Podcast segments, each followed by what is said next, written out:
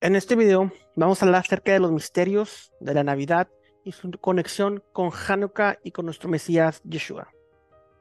Todos podemos indagar acerca de la historia, acerca del origen pagano de la Navidad.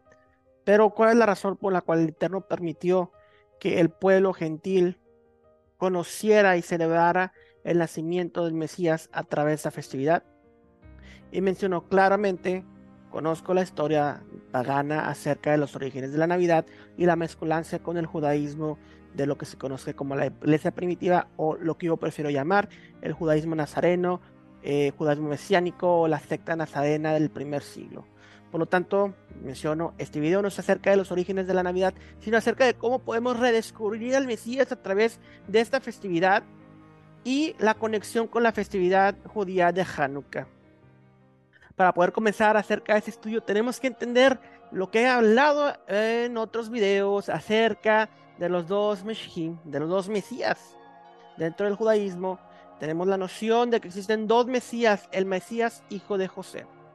Este Mesías hijo de José es el Mesías el cual se asocia con José el soñador, o en hebreo, Joseph Hatzadik, José el justo.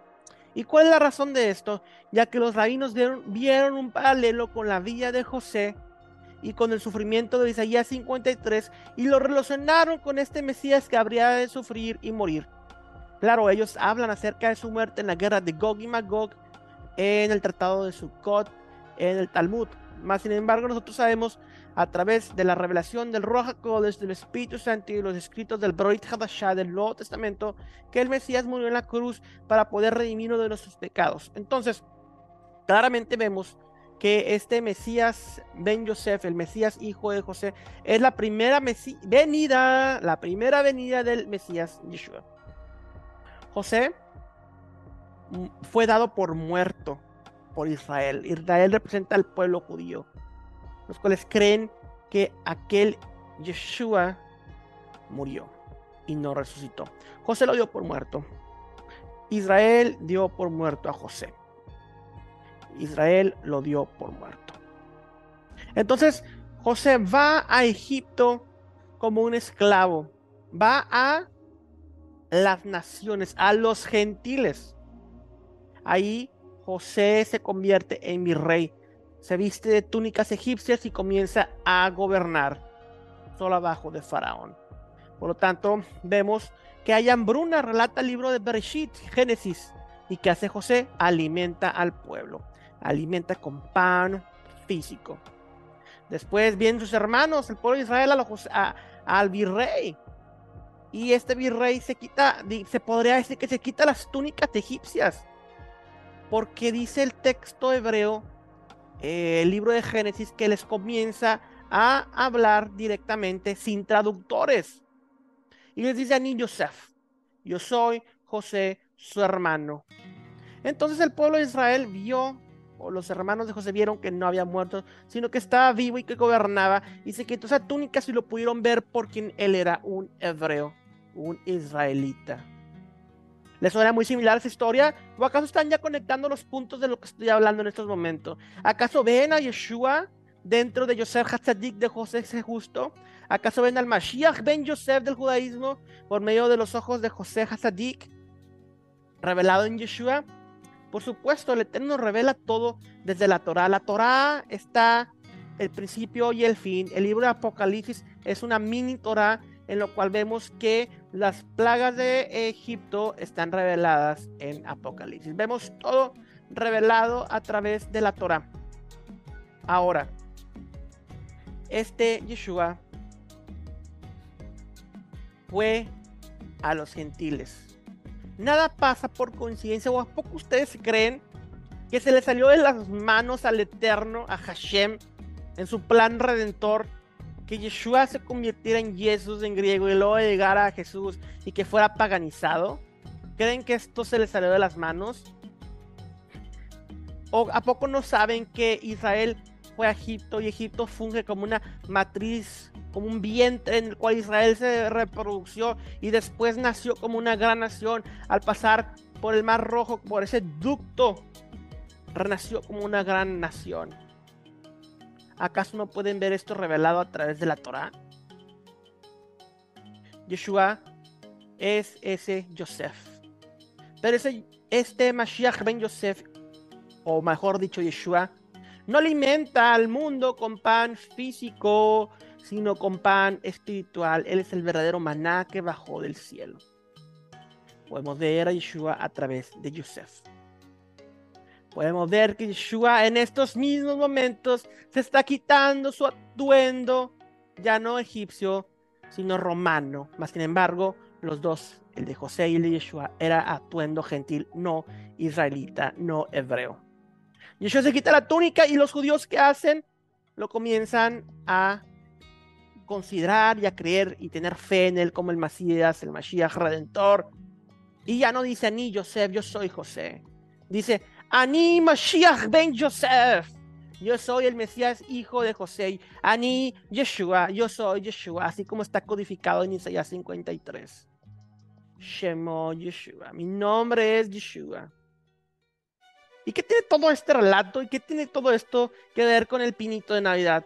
Pues claramente el pinito de Navidad representa todo el paganismo, como les dije al inicio, toda la mezcolancia, todo el paganismo, el cual representa Mashiach ben Yosef. ¿Por qué? Porque así como José fue y se paganizó, así Yeshua fue y se paganizó y por miles de años y por mucho tiempo estuvo paganizado más. Sin embargo, muchos de los que ven este video conocieron a Yeshua a través del cristianismo. Muchos de ustedes tuvieron, tuvieron experiencias sobrenaturales y conocieron el amor de Hashem a través de Yeshua como Jesucristo.